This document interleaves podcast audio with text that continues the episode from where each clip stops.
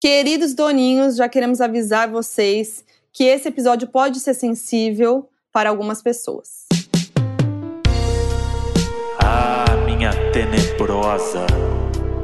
A melhor parte dos filmes de terror é quando você me aperta inteiro na hora do susto.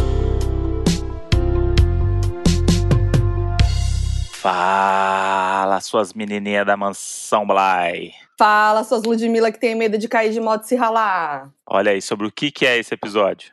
Pois é, sobre pode ser desigualdade sobre social? É sobre é, bang jumps?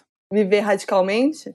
Não, é. sobre medos. Quem não tem medo de cair e se ralar toda? Medo mais sincero que alguém já falou. Pois é, eu morro de medo de me ralar e ter que ir pro hospital. Meu medo é esse, na verdade. Não é nem se ralar, é é porque se sair sangue eu vou ter que ir pro médico. É, esse é o seu maior medo aí pro médico. Eu nunca vi isso. Isso aí não é nem o medo bobo, porque fala, ah, medo, ah, tipo, ah, ir no médico, né? Fazer é, cirurgia. ah, Isso é o maior medo da minha vida. Não, não é um medo bobo. É o medo real do Eu brasileiro. acho que cê, não, é que eu acho que você tem uns medos, o seu medo bobo é mais tipo assim, ai, ter que tirar sangue, ver sangue. Aí é um medo que já é mais, né? Mas o quê? Mas não vou julgar seu medo, cada um tem seu medo. Eu não, não tô aqui pra julgar medo hoje. Esse então né, é um episódio sem até julgamento. Isso porque- aqui a gente vai é- poder falar dos nossos medos abertamente, É, sem ser até julgado. porque eu sou a que tem mais medo bobo. Eu sou muito medrosa, eu sou Tá. muito medrosa. Então manda o primeiro aí. Medo bobo. Medo real, medo bobo. Não, medo bobo. Vamos começar com medo bobo, porque é pra ir, né?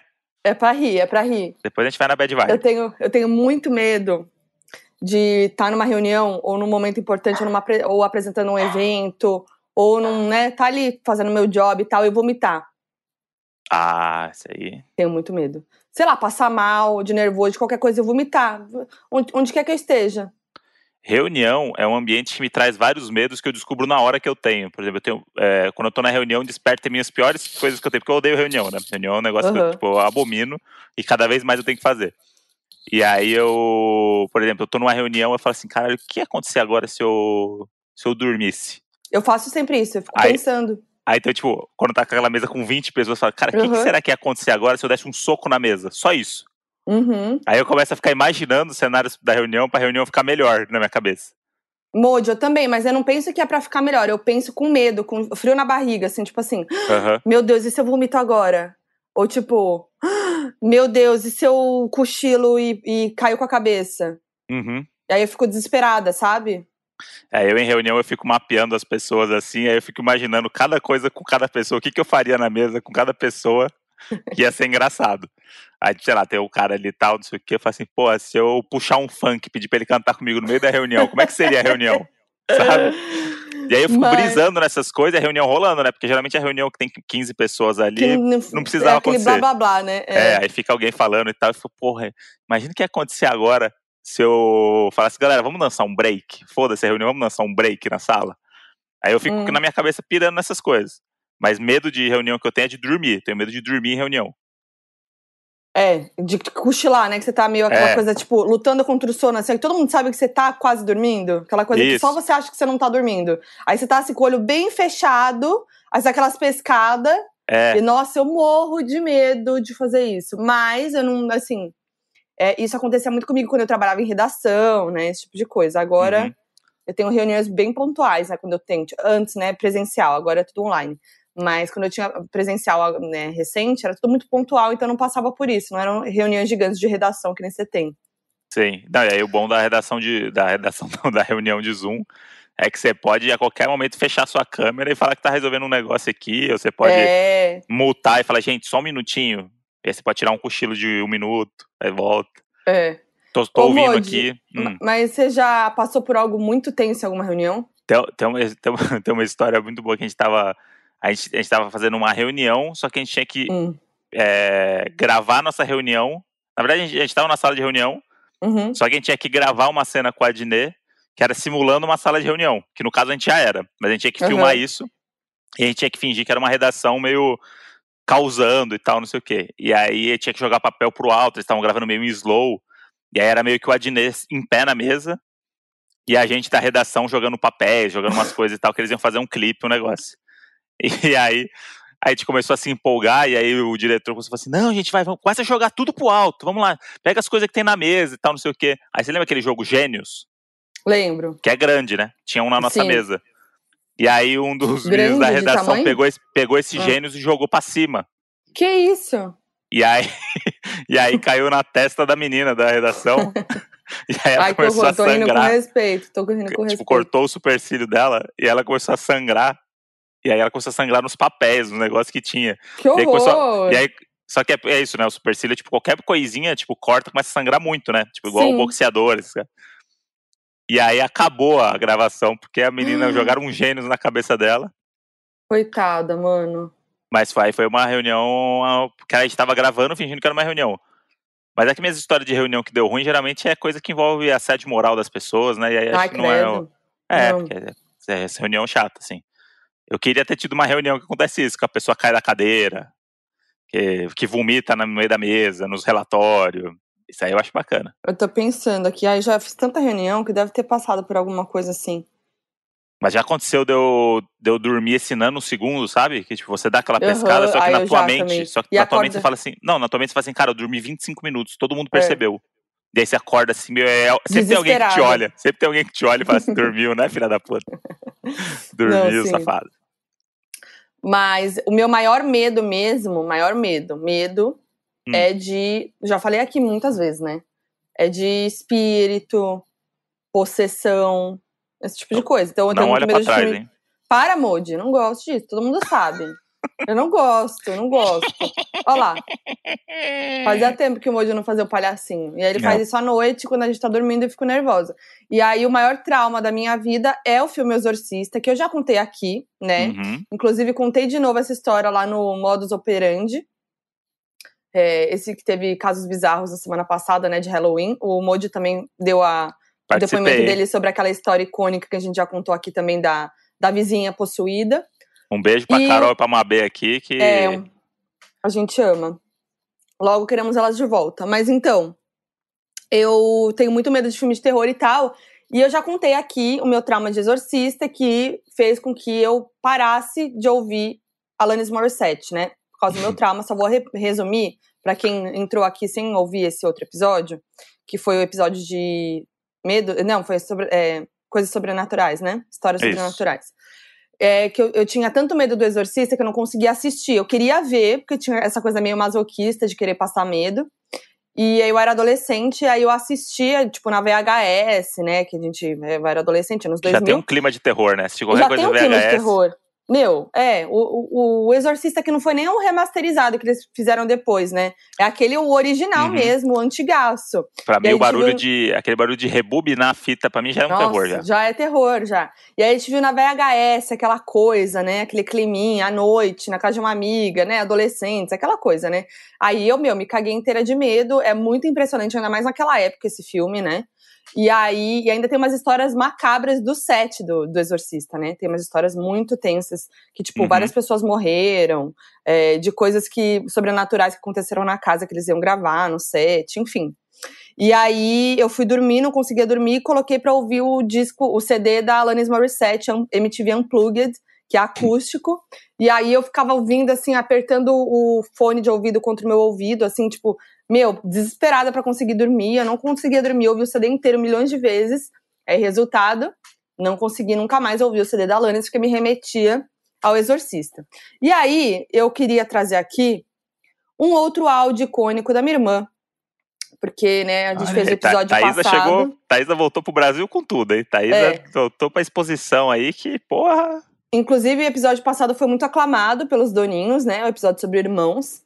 Que o João e minha irmã trouxeram muitos áudios aí, com histórias, e inclusive estão pedindo para eles participarem de verdade, né? Vamos ver se rola.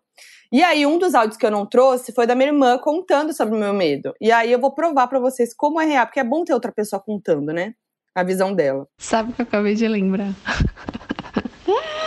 que você, tipo, era essa pessoa que adorava uma, um filminho de terror. Eu amava, né?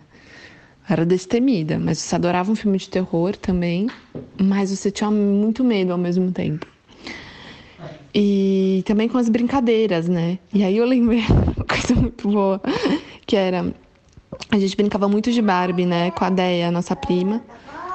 E, e aí eu lembro que teve uma vez que a gente fez uma brincadeira que, tipo, que era uma Barbie que, que tinha morrido e que ela voltava para assombrar a casa. E aí a gente tirava a cabeça da Barbie, fazia a cabeça da Barbie voando pela casa. Uh, uh, uh. e você depois não conseguia, não conseguia dormir com medo, com medo da cabeça voadora.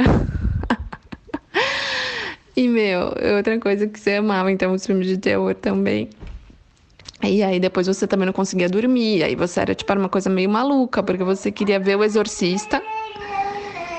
E você tinha muito medo depois e ficava chorando, depois não conseguia dormir.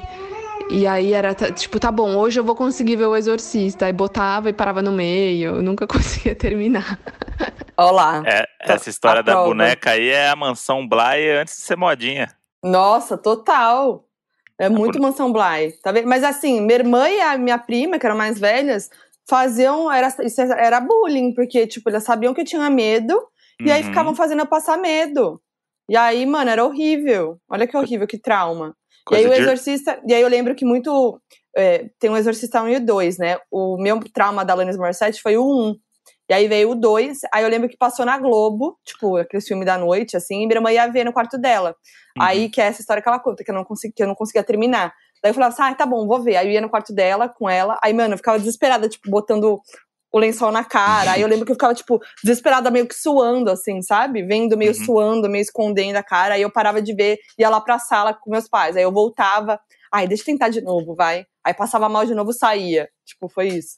Isso é muito legal do, dos filmes de terror, que você sabe já onde você vai tomar susto, e mesmo assim você toma susto, né? Uhum. Eu lembro quando a gente foi assistir o Lugar Silencioso, lá do John Krasinski.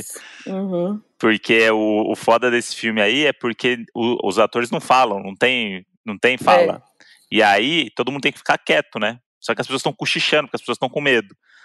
e aí você fica no cinema, shh, Tipo, chama um lugar silencioso o filme e as pessoas ficam no cinema conversando cinema. porque elas querem se distrair, porque elas não querem tomar o susto. Porque tem isso do filme de terror também. Quando é. você quer se distrair e fingir que você não tá prestando atenção só pra não tomar esse susto, sabe?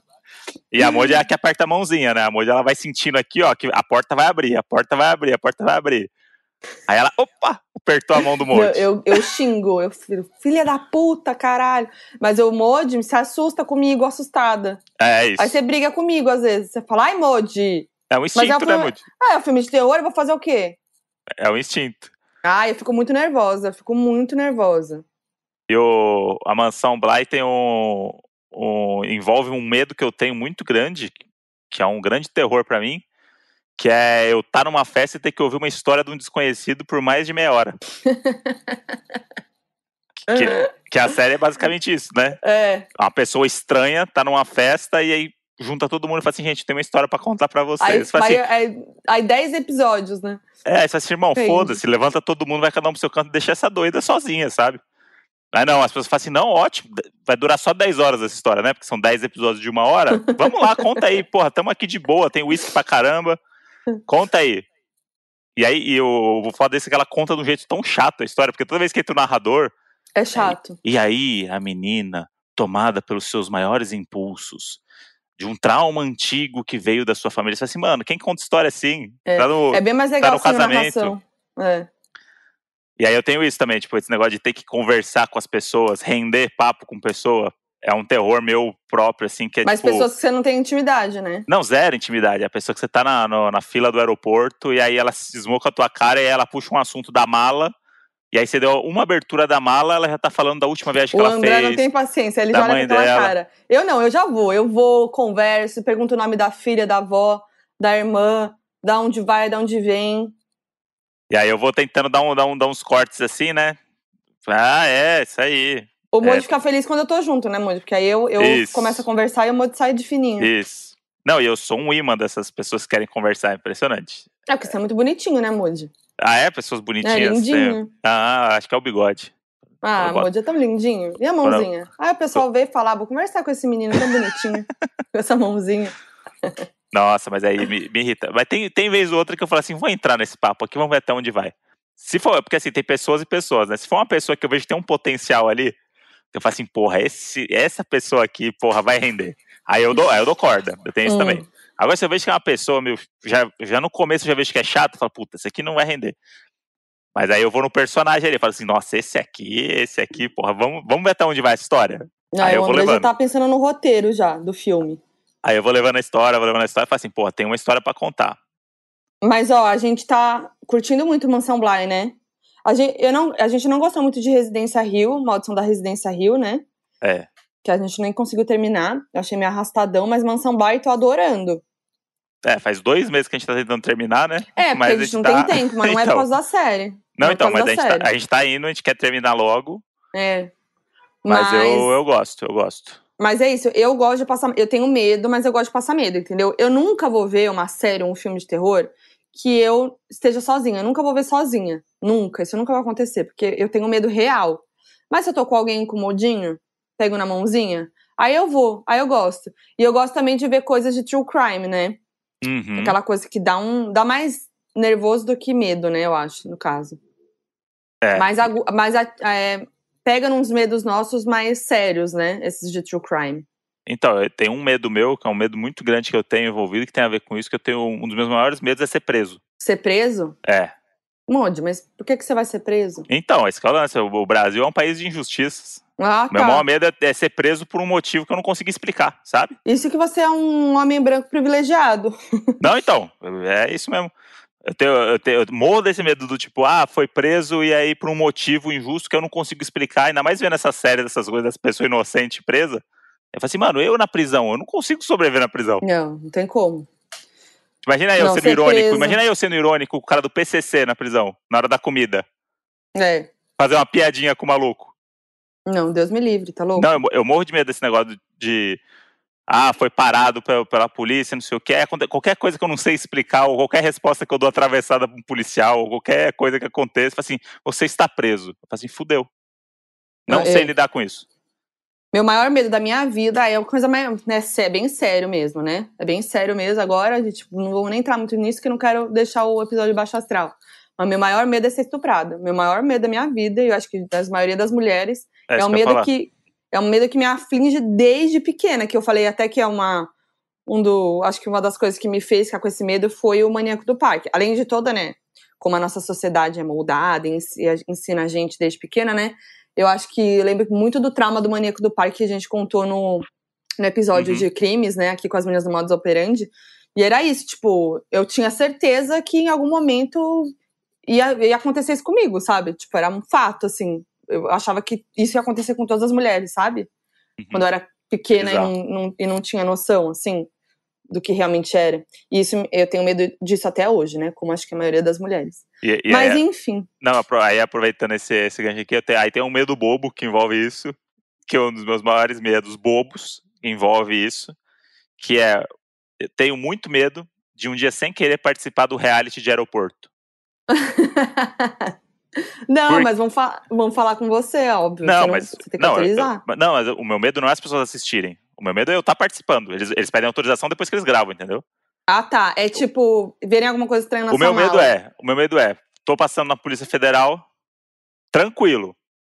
Comprei, sei lá, um notebook nos Estados Unidos. Não é um crime, né? Mas Não. aí chegou o policial federal e falou assim: pode ir aqui pra esquerda, pode passar lá. Quando eu chego, tem uma câmera na minha cara. Por quê? Porque aí você você já fica meio assim, estão me filmando. Aí fala, será que, tá- será que tá parecendo que eu tô mentindo? Porque eu não tô mentindo. Aí começa aquela conversa interna com você. Aí tem o cara que, aí tem o cachorro que pelo cheiro ele sente se você tá suando, se tá mentindo ou não. Ih, Sempre cara, tem medo do cachorro no aeroporto, É. né? Mesmo que você não tem nada devendo. É, Aí não, você fala- tem um cachorro é. que começa a te cheirar, você fala, fudeu. é aquilo, fala, puta, será que eu tô com 10 quilos de cocaína aqui na mala? Será que eu não olhei direito? Será que na hora que eu saí Será eu que alguém botou alguma coisa aqui? É, será que eu botei por engano? É, minha mochila tá mais pesada mesmo. Acho que eu tô com 10 quilos de cocaína aqui. Porque é um clima tão. Esse negócio do aeroporto, que é um reality que eu amo. É um clima tão do tipo. Você tá sendo filmado, você já se sente. Fudeu, você preso. E os caras são meio assim, eles, eles querem te induzir ao erro, né? Porque eles não vão É. falar assim, ah, não sei o quê. Eles ficam fazendo umas perguntinhas pra você, que é pra sentir se você tá nervoso. Sim. Que é é que nem sentir- o polígrafo. Eu Isso. fico vendo coisas de true crime, eu fico pensando, mano, imagina se me bota um polígrafo. Eu vou estar cagando de medo mesmo se eu não estiver devendo nada. Aí vai dar tudo que eu tô mentindo.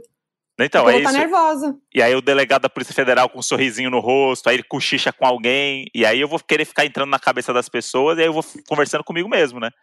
Aí você vai falar assim, será que eles estão percebendo que eu tô nervoso? Não, mas eu tô tranquilo, ó. Essa postura aqui é de pessoa tranquila. Aí já tem um cara que olha assim, isso aí que é postura de pessoa que tá querendo fingir que tá tranquila, mas não é. Já dando depoimento, já tá dando depoimento no meu episódio. É. E, ó, quando chega assim, ó, esse tipo de jovem que volta dos Estados Unidos, assim, ó, claramente traficante de eletrônicos. Esse é o depoimento que ele já gravou ali no canto. Uhum. E eu tô uhum. aqui, com meu notebookzinho aqui, falando, puta, fudeu, nota fiscal, não sei o quê. E, e filmando, né? Essa câmera Nossa. filmando, o produtor ali, ó, filma, filma, filma. E você ali, puta, agora eu preciso explicar, e eu preciso explicar direito, né? Porque ainda tô aparecendo na televisão. Então vamos explicar direito aqui, que senão vai virar meme. Vão legendar e vai virar o Polícia 24 é, Horas. Vai virar meme. Eu mas, morro de medo, morro de medo. Mas disso. eu já te contei, né, que queriam é, gravar com a gente quando eu, a última vez que minha irmã foi pra fora do Brasil, que a, a Astrid queria gravar com a gente pro Chegadas e Partidas. Uhum. Ia ser lindo, mas a gente não quis, né? Porque imagina. É, é aí, é uma outra, é uma outra vibe, né? Uma vibe mais bonitinha. É, né? aí já é mais fofo, emocional, né? É, o do, do aeroporto lá é realmente tenso. Não, e aí vai pra salinha, senta na eu salinha. Eu amo esse programa, gente. Aí você fala assim, putz. Aí você fica 10 minutos na salinha, só você e um câmera te filmando ali, pensando, puta, como é que eu vou explicar pra minha mãe quando ela estiver passando de canal e chegar no, no Discovery, não sei o que aqui, o TLC, como é que eu vou é. explicar pra ela que eu tô no não, mas aí também, Mas aí é uma brisa que você vai longe mesmo, porque óbvio que você tem que autorizar. Não, não óbvio. podem usar a sua imagem. Então, mas aí eles podem blurear minha pensando, cara. Como é que as pessoas autorizam, né? É um negócio tão absurdo. Pois é, então, mas aí eles ainda podem blurear minha cara. E, quem me conhece sabe que sou eu, entendeu? Ah, vê a mãozinha, né, muito? então, quero ver blurear a mãozinha. A mãozinha não tem como. Gloriou a mãozinha, mas, ninguém Mas, mano, você falou um negócio de, ah, imagina se eu tô, se botaram droga na minha mala e tal. Isso me fez lembrar de uma história que a gente nunca contou aqui. Ah. Que uma vez, quando a gente se mudou, e aí fazia um tempinho que a gente já tava, né, no, no AP. E aí, uma moça foi fazer faxina em casa. E ela limpou um cantinho do armário que a gente não tinha alcançado, né? A gente ainda não tinha limpado lá. E aí ela encontrou um saco com maconha. E aí ela foi falar, eu tava, eu tava numa reunião, eu tava trabalhando, né? E aí o André, ela foi falar com o André, né, Moody? E aí ela me chamou no, no quarto, assim, né, toda cheia de dedos. E aí eu falei assim, puta, o que, que será que. Será que ela vai me contar que vai, vai pedir demissão, que ela não quer mais trabalhar com a gente, que aconteceu alguma coisa? E eu sou. É o medo que eu tenho é ter que conversar com as pessoas nessa situação também, né? É tipo, ah, vai é. chorar, eu não sei o que fazer, se ela for chorar. Já começa a pensar 500 coisas. Ela chegou, ela tava na escadinha, assim, perto do armário. Aí ela olhou assim para mim, deu uma risadinha, desceu dois degraus da escada com um pacote na mão, assim, falou: É de vocês? Aí eu falei: Onde tava isso? Aí ela falou assim: Ah, tava ali em cima, vocês, vocês não limparam ali ainda, né? Aí eu falei: Não. Aí ela é. Mas é de vocês? Me querendo saber, né? É. é tipo assim, eu falei assim, não, não, nem sabia que tinha. Ela falou, ah, tava atrás de uns negócios que tava jogado ali e tal. Um pacote gigantesco do negócio. E aí eu, não, eu tava trabalhando e o André mandou uma foto. Ah, é. E aí eu tava na reunião, eu abri a foto e me deu um gelo. Eu falei, mano, que porra é essa? E aí eu não vi a história direito. O André falou assim: ah, é, a fulana achou, né, no, no, em casa. E aí eu gelei e eu falei assim, mano, fudeu, ela vai achar que é nosso. E tipo, ai, tudo bem se fosse uma, sei lá, né? Mas assim, não era nosso, né? A gente nem fuma, nem nada disso. E aí, tipo, eu fiquei meio nervosa, tipo assim, mano, como assim? Tipo, como que, que você tá fazendo em casa, sabe? E aí a gente entrou na. Eu fiquei meio desesperada, mas aí depois tá tudo certo e tal, enfim. E ela, e ela falou ainda, ah, achei, é, que ela falou? Ela falou assim, ah, não, achei que não era de vocês mesmo, sei lá, por uma coisa assim. Ela fala assim: ah, não, eu sabia que não era de vocês, vocês não têm cara. Eu amo que vocês não têm cara. O que, que é cara, né? Mas enfim, gente, isso foi o auge, o auge, tá vendo como são as coisas? Aí eu já fiquei brisando, eu falei assim: imagina se isso tem a ver com alguma coisa, é, e aí vem a polícia investigar nossa casa e acha isso fazia parte de um negócio de algum traficante. Aí eu comecei a brisar, né? É, isso aí tem tudo a ver com o negócio do aeroporto lá. Que é isso aí, é, um negócio então. que tá ali embalado ali, que alguém botou pra você segurar. E aí você fala, E olha Ferrou. só. E eu falei uma vez pra, pro André, eu brisei numa, lembra que a gente brisou numa história? Que eu falei assim: imagina se encontra um revólver uhum. em casa, do nada.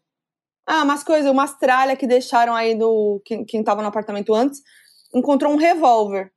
É, a gente já brisou naquele roteiro que era tipo um revólver de um assassinato que aconteceu que até é. hoje não foi resolvido. E aí o revólver tava o tempo todo aqui na nossa casa. E aí você faz o que com o revólver? Ah, eu deixei ele escondido aqui, né? Ah, eu não. Hã? Eu ia querer me livrar. É? Você ia falar o quê? Você ia chegar com, o- com o revólver no, no, na- no DP e ia falar o quê? Não, mas, ima- que que- mas imagina se tem a ver com alguma coisa esse revólver. Ah, Na então, verdade, mas, eu não sei o que fazer, não. Aí eu, tô- eu ia ter que mas aí eu, perguntar não- pra alguém. mas aí eu não tenho culpa que a polícia foi incompetente e não achou até agora. Aí o trabalho deles achar, não era meu.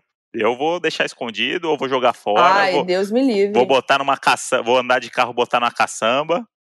E... Eu tô longe de problema. Deus me livre. É, fica tranquilo. Eu odeio ficar, né? Imagina nossa, você arruma pra tua cabeça, leva lá e fala assim, hum, mas tem sua digital aqui. Você fala assim, é, irmão, porque eu peguei pra trazer aqui. Hum, mas onde você tava no dia 3 de abril de 2014? Você fala É. assim, putz, tava na praia. Hum, será que tava mesmo? Porque uma pessoa foi Mas- assassinada com esse revólver. Você assim, não, não, meu senhor, só deixei aqui, senhor. Mas Assim, eu, eu briso nessas coisas, entendeu? Que nem a história da reunião, vomitar na reunião. Eu começo a imaginar a situação como se eu estivesse nela de verdade. Quando eu vejo, eu tô 10 horas pensando naquilo e no que fazer. e- uhum, E, pensando em estratégias de um negócio que nem aconteceu e nem vai acontecer. Pois é.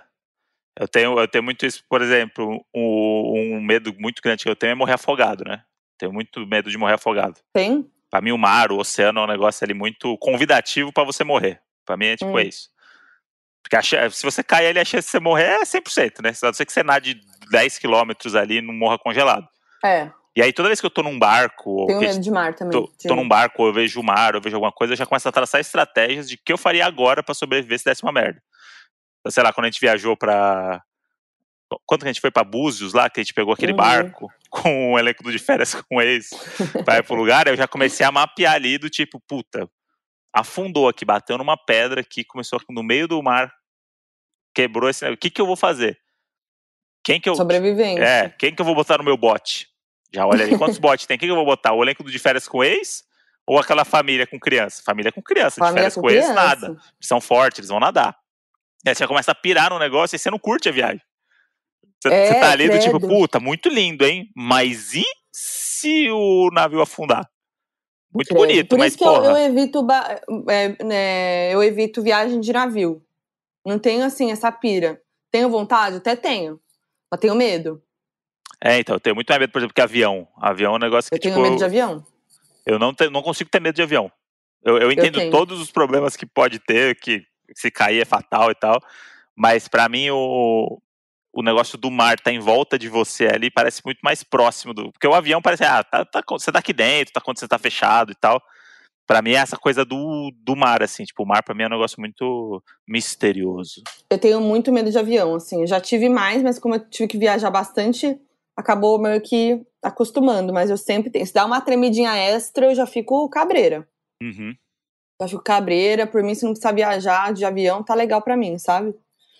Mas tenho, eu, tenho medo, eu tenho medo de tudo, na verdade. Tenho medo de estrada também, de carro, tenho medo de navio, tenho medo de avião. Ou seja, né? Fica em casa. E, e dizem que depois que tem filho, você fica com muito mais medo, né? Ah, é, né? Porque você pensa mais no filho do que em você.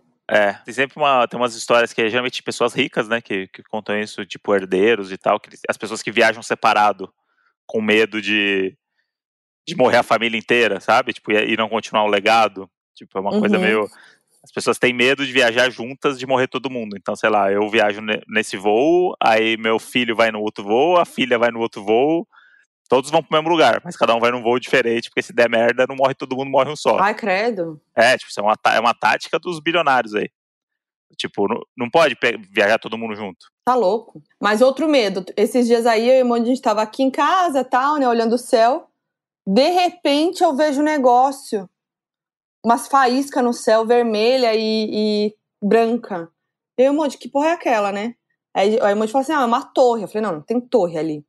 A gente começou a olhar, brisar, e fiz até stories, tudo, que era tipo uma... Como se fosse um foguete, né? Subindo É. pro céu.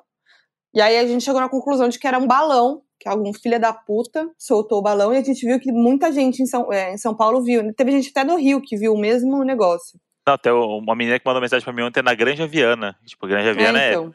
30 quilômetros daqui. E ela viu a mesma É, coisa. Eu falei, que tamanho né, de balão era esse? É, então, mas que gigante, balão estranho, né? Achei estranho. E a gente foi vendo assim, foi subindo. E era vermelho Uhum. né? um- Uma cauda ali. Uma, uma cauda e aí tinha uma parte de branca, assim, sabe? Tipo, parecia um fogo de artifício mesmo. E aí Sim. foi subindo, foi subindo, foi subindo, foi subindo, aí o vermelho foi desaparecendo. De repente foi desaparecendo e ficou só uns negócios piscando no, no céu. É, então, aí depois foi ficou só um negocinho piscando. essa hora que eu fiquei meio cucado, que eu falei assim, o balão não pisca, né? Ou ele É, tá então. aceso ou ele tá apagado. É, Não tem a opção de ficar estranho. piscando, de pisca em, no ritmo. Porque ele piscou umas três vezes no ritmo, apagou e depois ficou só uma luzinha distante. Eu Então, achei eu tô- bizarro, porque é eu tô- como falam que, tem, que é a OVNI, né? Que fica esses piscando. É, eu tô cabreiro ainda. É, eu fa... todo mundo falou que era balão, mas ainda tenho o pé atrás. Imagina que foda, você é um ET muito evoluído, você tá tipo 10 mil anos na frente dos humanos. Aí você fala assim: ah, vamos dar um sustinho Nossa. nos caras, vamos, fa- vamos, vamos- fazer uma graça e tal, não sei o que. Aí você chega, a galera fala assim: ih, é balão. Os caras, 10 mil anos na nossa frente, tecnologia ódio, né? e não sei o que, teletransporte. Os caras montaram uma comitiva pra assustar o, o planeta. E aí os caras, isso aí é balão.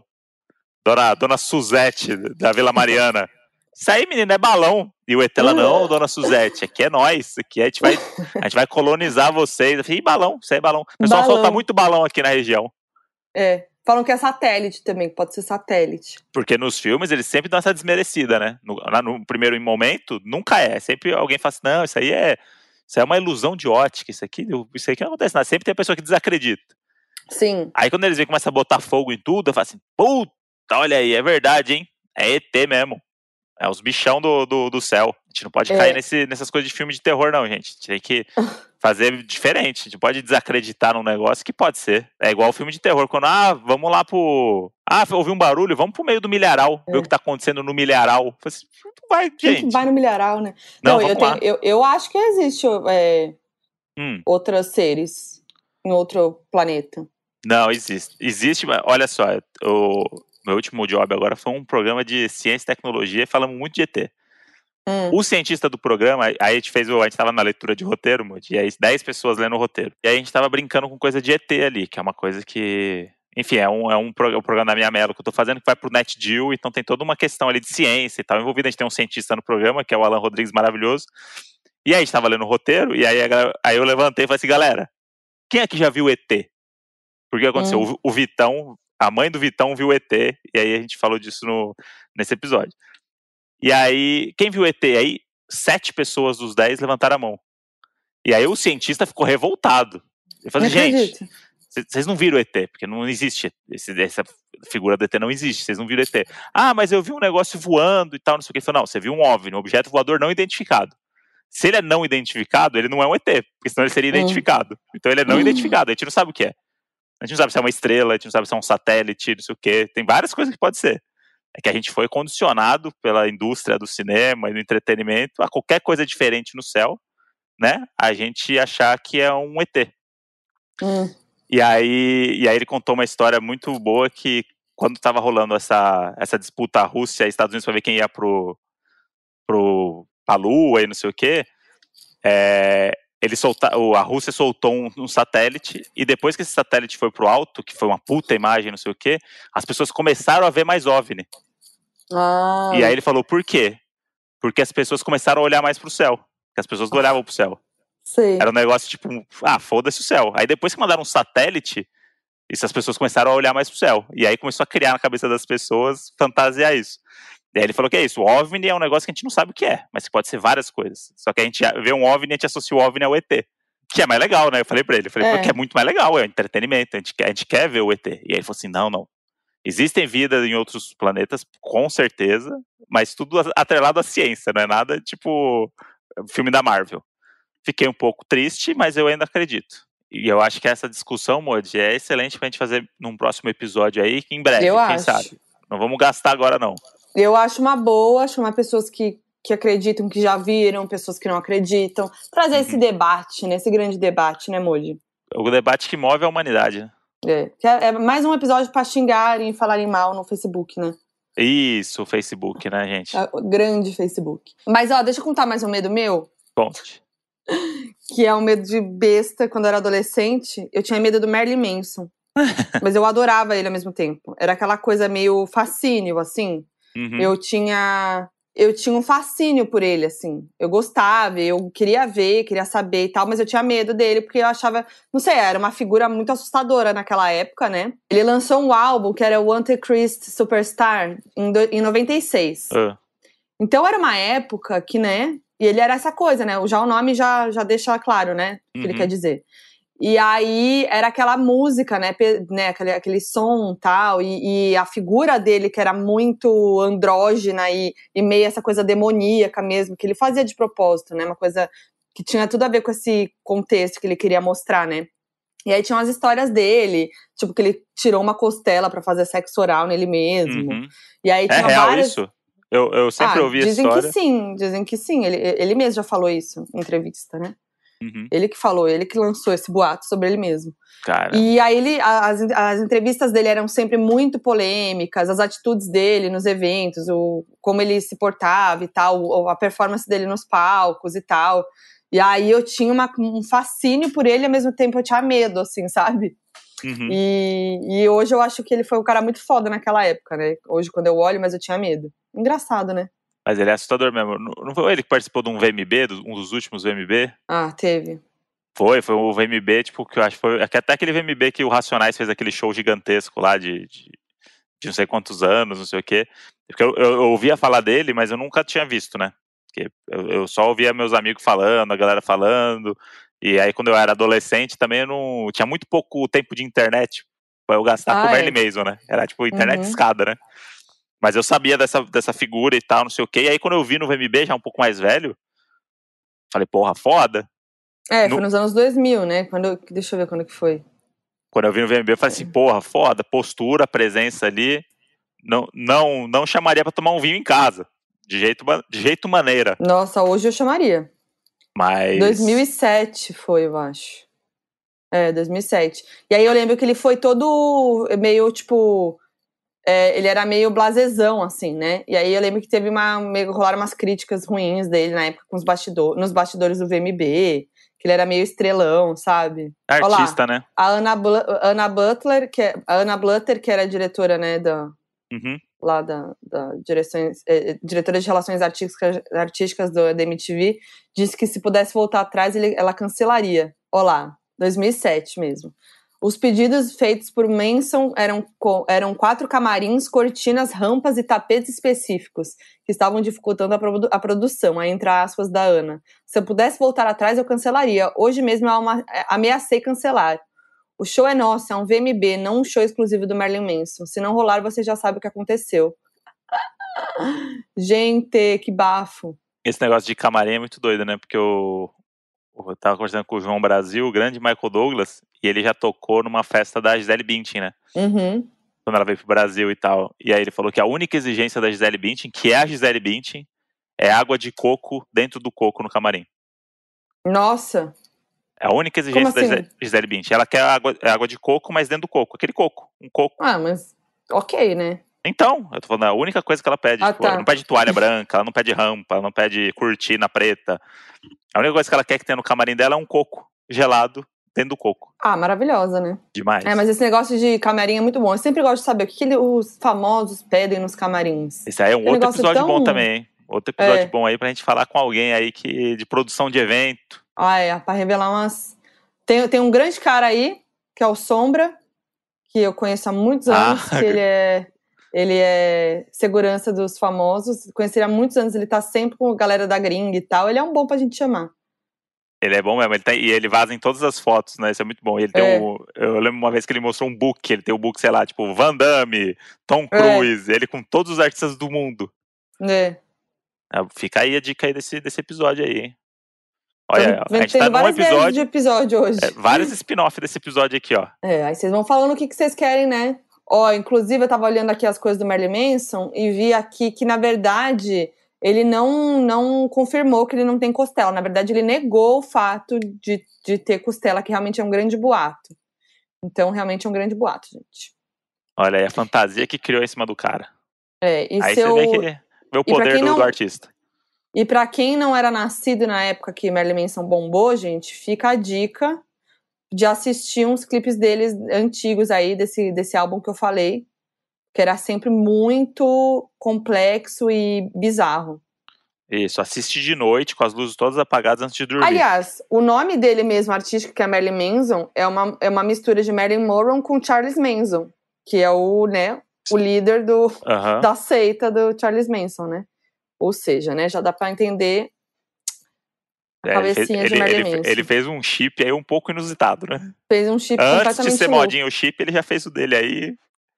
Ai, Deu meu uma, Deus. deu uma tipo, E, Mo, você tava falando do negócio do Exorcista, que é uma história que as pessoas já sabiam, e veio com essa repercussão extra agora do áudio da tua irmã. Tem um medo que eu tenho também, que eu já contei aqui, que é uma história triste da minha vida, o meu trauma com o mágico. Quando eu fui num Ah, date é? que não era um date, fui humilhado pelo mágico na frente dos amigos da menina.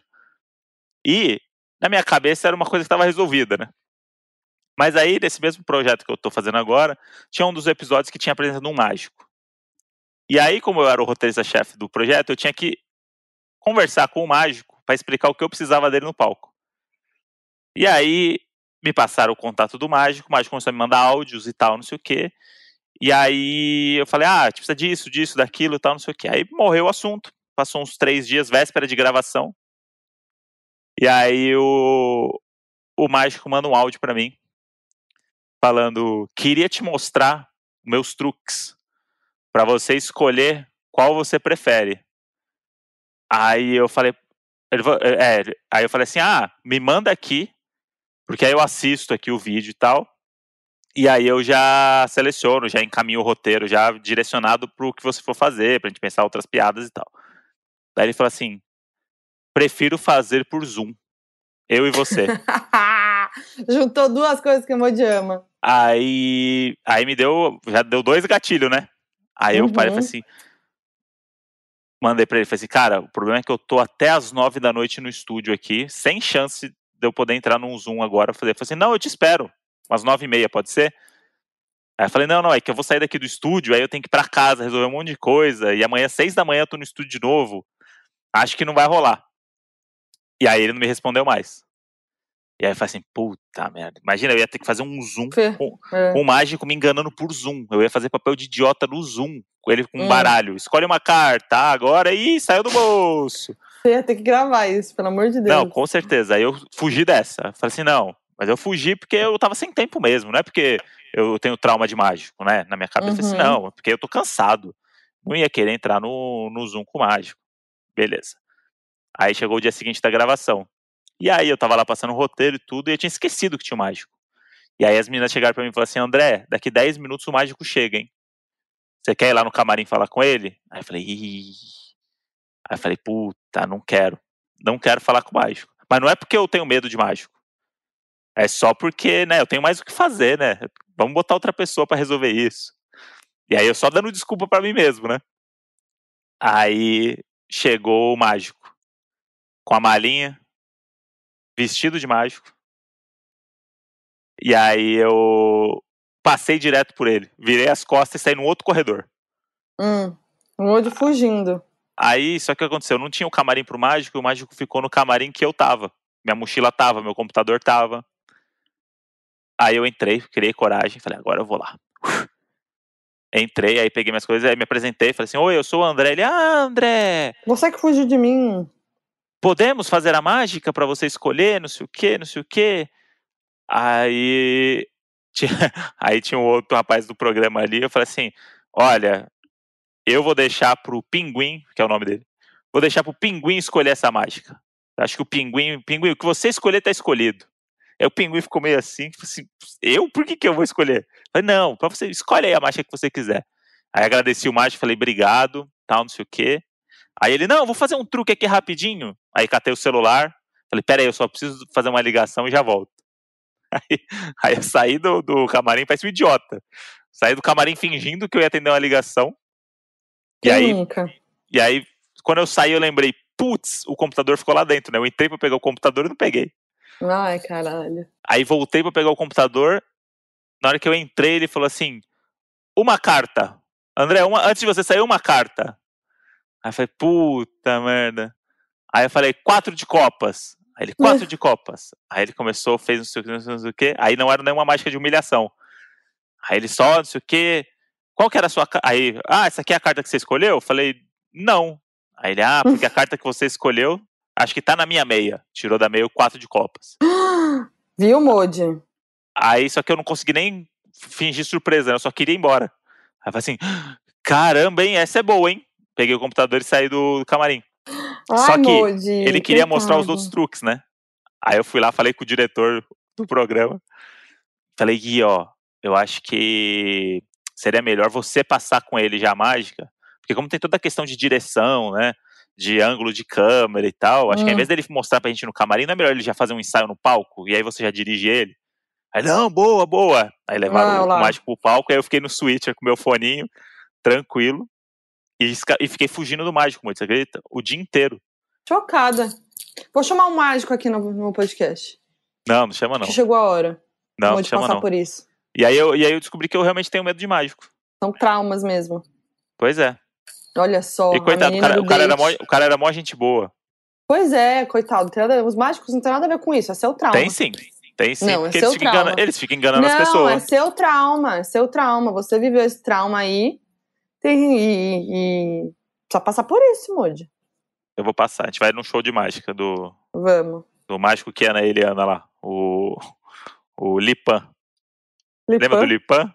Não. Era um japonês que ele sempre vinha com os negócios, fazia umas danças, uns negócios assim, aí sempre tirava o pano e acontecia um negócio. Eita. Modi. E falando em medo bobo, a gente tava falando da Ludmilla no início do vídeo, que pra mim o melhor medo bobo é o da Ludmilla, né? Cair de moto e se ralar. E aí eu fiz uma entrevista com ela, não sei se todos viram, se não viram, youtube.com.br oficial. E aí ela falou que o novo medo dela é sofrer um acidente e tá com uma calcinha feia. Ou não estar depilada. Sofrer um acidente e não estar depilada. Vamos colocar aqui o áudio dela no podcast? Bora. Tem uma coisa que substituiu a moto? Medo bobo. Eu, ah, eu tenho medo, sabe o quê? Na hora que eu estiver dançando no palco, se a minha roupa abrir e eu ficar ca... aparecendo pra todo mundo ver. Eu tenho medo disso. Sabe qual é o meu ma- maior medo também? É eu sofrer um acidente, tipo, não tá depilada, essas coisas assim. Mas, gente, que você sofreu um acidente, a menor dos problemas é você tá depilado ou não. Ai, mas aí, tipo, médico, sei lá, alguma coisa, tá de saia, aí aparece assim. Ah, não sei. Eu am- amei, porque é muito real. Mas é um medo que você fala, oi, né? Que medo é esse? Você- quando você sofre um acidente, o menor dos medos aqui que você vai estar vestindo, né? Mas Sim. acho que ela, como uma pessoa famosa, já pensa nisso, né?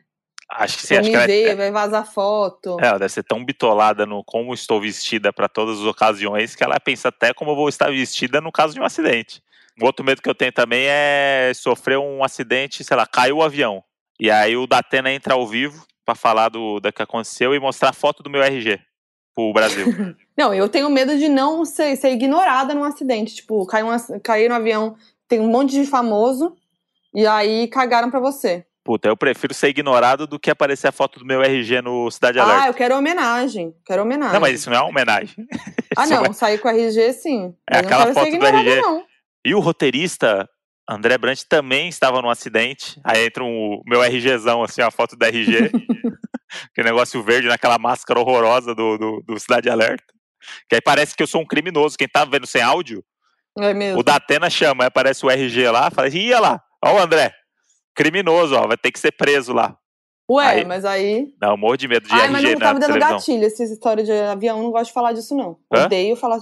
Não quero falar sobre isso. Tem um gatilho real. E- Então vamos falar de um, de um medo muito bobo, mas é um medo real do, do século XXI, Ah. que é o medo de você dar print em conversa e mandar pra mesma pessoa. Nossa, eu já fiz isso.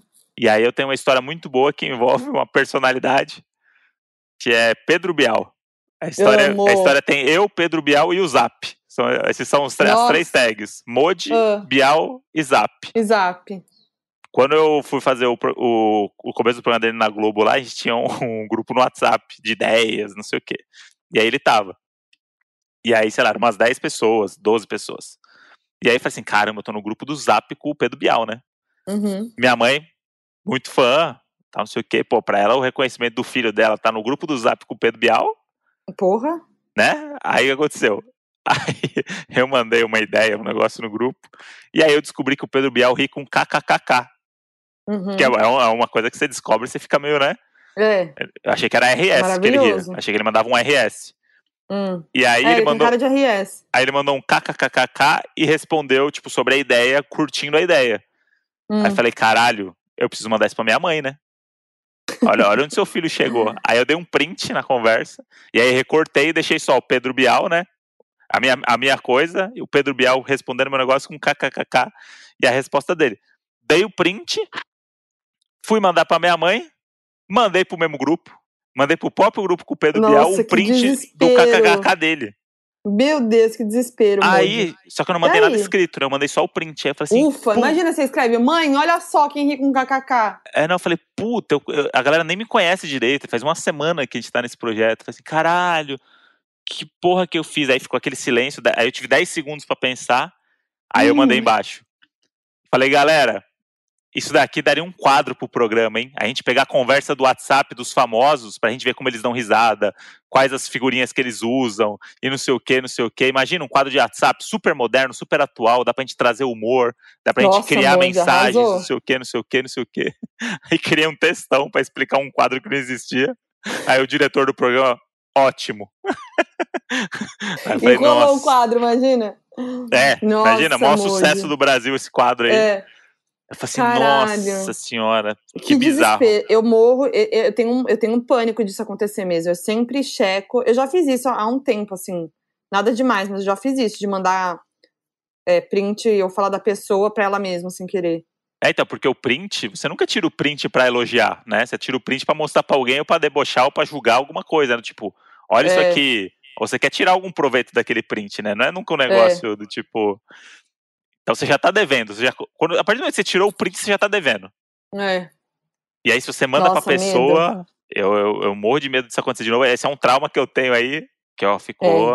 É ficou- muito medo, gente. Eu sempre presto atenção, mas é que às vezes na correria você acaba fazendo o ato falho, né? Tipo assim, você vai. Uma coisa que eu faço muito, tipo, vou mandar um negócio sobre a pessoa. Aí eu vou buscar, eu quero mandar pro Modi. Aí eu vou no Aham. WhatsApp e busco lá, Modi. Em vez de botar Modi, eu boto o nome da pessoa. Ah, E aí você vai sem querer, aí você clica na pessoa e manda.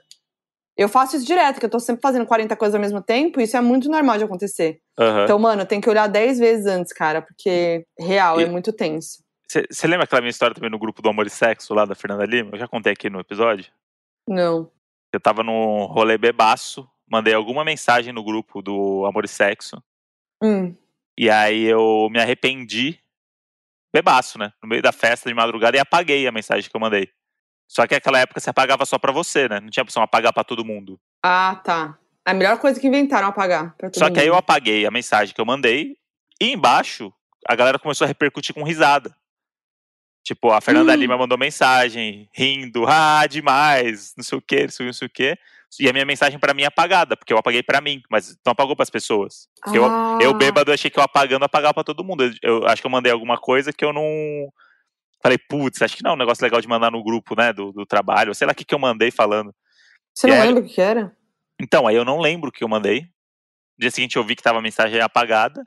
E aí eu vi a Ufa, galera repercutindo, mas repercutindo do jeito positivo. Tipo, não estavam rindo de ah, mim. que bom. Estavam rindo do que eu mandei, entendeu? Tipo, Não era tipo, ah, não sei o que, tipo, que idiota, não sei o que. Era tipo, nossa, boa.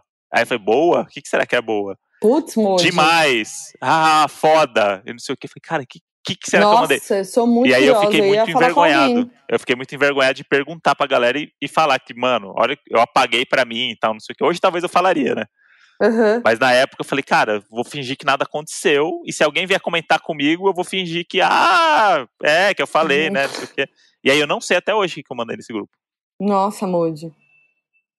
Aí eu, são É dois perigo. traumas que eu tenho com o WhatsApp aí. E aí eu fico muito me, me, me municiando aí pra não fazer cagada. Não, mas é um perigo mesmo, tem que tomar cuidado. Moody, agora eu queria puxar aqui um teste pra gente fazer do BuzzFeed. Faz Ah. tempo que a gente não faz teste, eu amo, né? Hum. Tem um teste que é aqui. Escolha a imagem que mais te assusta e revelaremos o seu medo mais profundo com 92% de precisão. Eita. Então vamos lá. Qual imagem abstrata é a mais sinistra? Aí temos uma história, uma, uma imagem abstrata vermelha, um borrão vermelho. Um Vermelho borrão. bem, vermelho bem vinho, assim, sangue, assim, né? O É. vermelho. Tá. Aí tem um outro que é um borrão meio. Meio estelar, assim, uma coisa meio espaço. É isso. Aí a outra que parece uma fumaça, Uma névoa. E a- é uma névoa, e a outra eu não sei explicar o que, que é isso. Parece fundo do mar? A outra aqui me parece um- uma coisa mais demoníaca.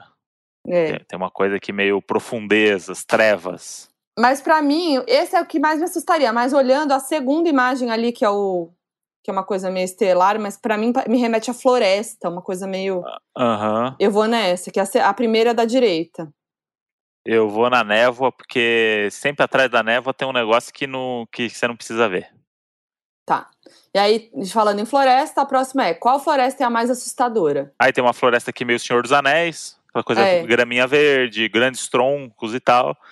Aí temos aqui uma floresta meio Bruxa de Blair, É, mas aqui é uma coisa azulada, assim, ainda não Isso. tá totalmente escuro. uma coisa mais azulada. Aí temos aqui uma floresta com árvores finas, altas, sem muita folha, e aquele chão com as folhas todas meio vermelha, aquela coisa meio outono e uma lua cheia no final.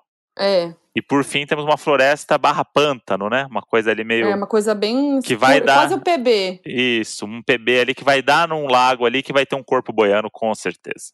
Eu vou nessa com certeza que me remete a Exorcista, essa imagem. É, eu vou na azulada, porque é uma estética que eu gosto muito de fotografia e eu acho que. Você gosta? É que mais te assusta. Hã? Não, não, que eu gosto de me assustar com ela. Hum, tá. É o tipo de imagem que se eu, ver, eu vejo esse azulado no filme, já me assusta, entendeu? Vamos botar o link desse, desse teste na descrição do EP, hein? Então você pode fazer também e acompanhar junto com a gente. E aí você pode ver como a nossa descrição é maravilhosa. É, é fiel. Vamos lá. Qual oceano você acha mais temível? Aí é meu medo. Vai? Mo, descreve o que Aqui. você é bom nisso. Na primeira foto aqui, a gente tem uma, uma, uma Nossa, me nuvem dá até aqui. arrepio. Dá Uma, nu- arrepio essas imagens. uma Desculpa. nuvem aqui acinzentada, mas não é uma onda daquelas altas, assim, é uma onda que está se formando. É. No segundo, a gente tem aquele, aquele oceano mais nevoado, com uma, uma Mais- água. Mais a água parece, movimentado. isso, a água parece escura. Ele tá revolto, mas não tem onda. Aí temos aqui um tsunami Nossa, por favor. chegando aqui no- numa costa, aqui no- numa civilização. E aí temos um daquele bem revolto e no fundo a gente vê raios, que é do tipo, vai dar merda, É. vai dar A merda. gente, a gente sabe que o Mojo tem, tem medo de trovão, a gente já falou disso, né, no É. último episódio. Mas aqui eu, Eu, eu vou eu no vou- tsunami. é, eu vou no tsunami também. Medo, pavor. E, cara, eu tenho medo de. Eu tenho medo também de ondas, assim, a gente já falou, né? Do Uhum. negócio do navio. Me dá, me dá pavor de ver. Esse que foi o que mais me deixou nervosa agora, desde até agora. As imagens de oceano. Qual casa é a mais horripilante? Ai, lá vem, gente. Tá, eu tô me dando arrepio.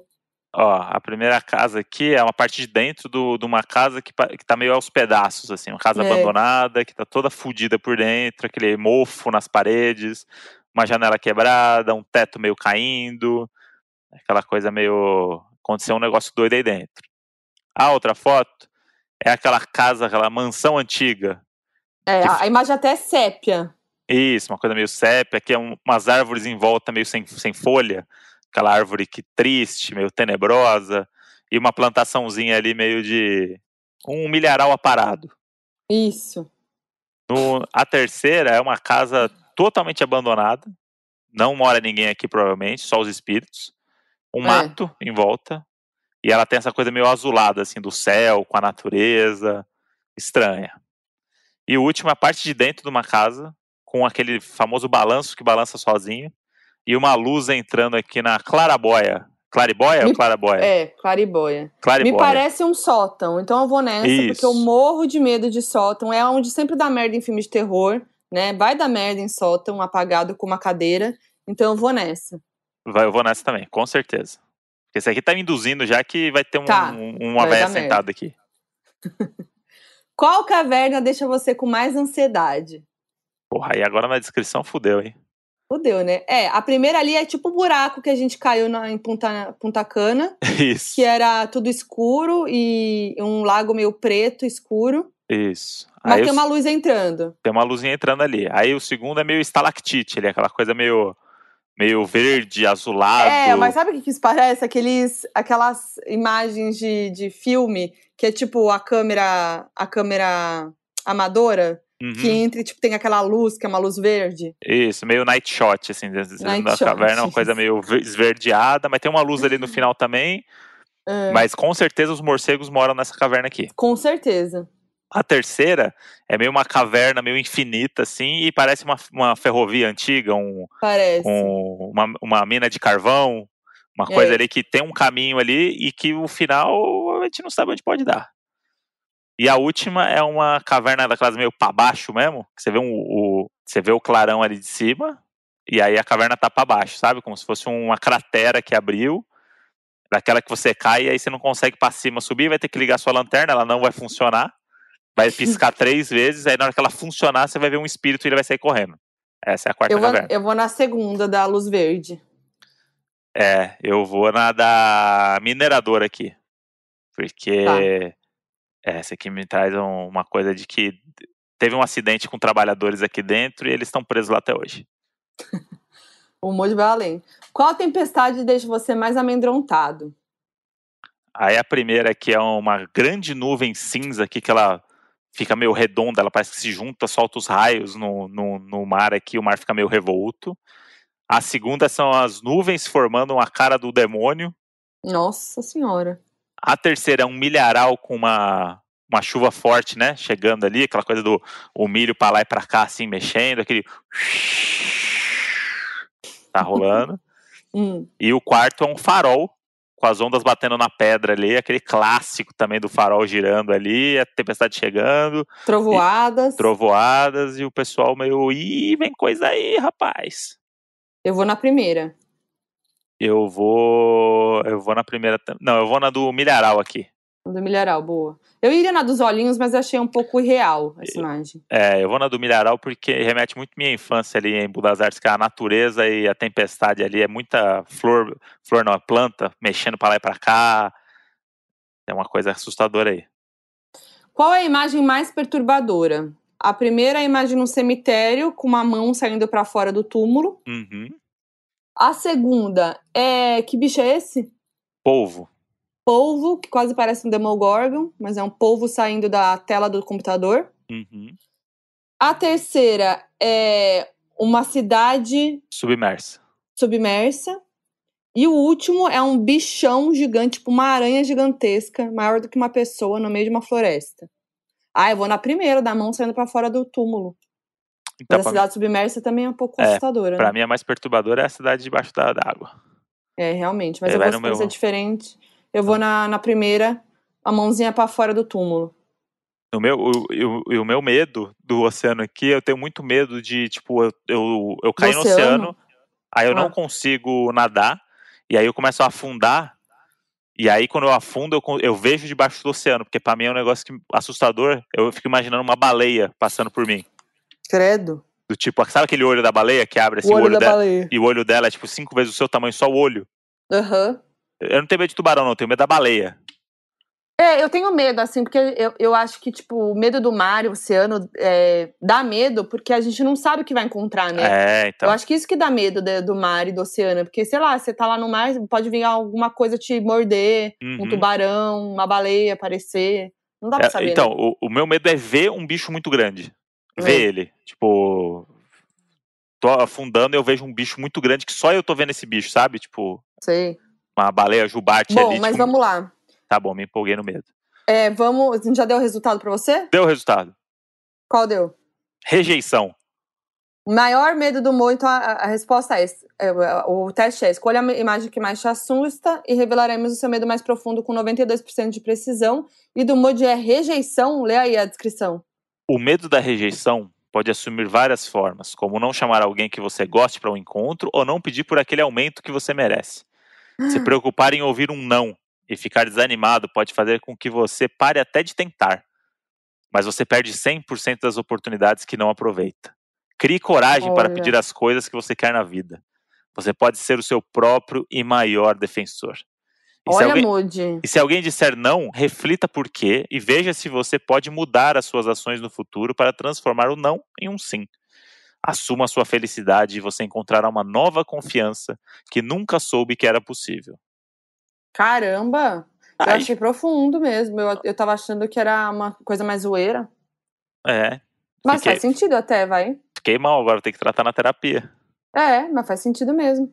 Pois é. Ó, o meu deu que eu tirei mudança. Hum, Mudança assusta, sem dúvidas. A incerteza do e se pode pesar muito em você às vezes. Gente, tô com medo. É muito comum as pessoas serem resistentes a mudanças, mas tente lembrar que mudanças são naturais. É até necessário para você crescer e evoluir na melhor versão de si mesmo. E não se esqueça, as coisas precisam mudar para melhorar. Com a mudança vem a oportunidade de experiências que você se lembra- que você se lembrará com carinho um dia.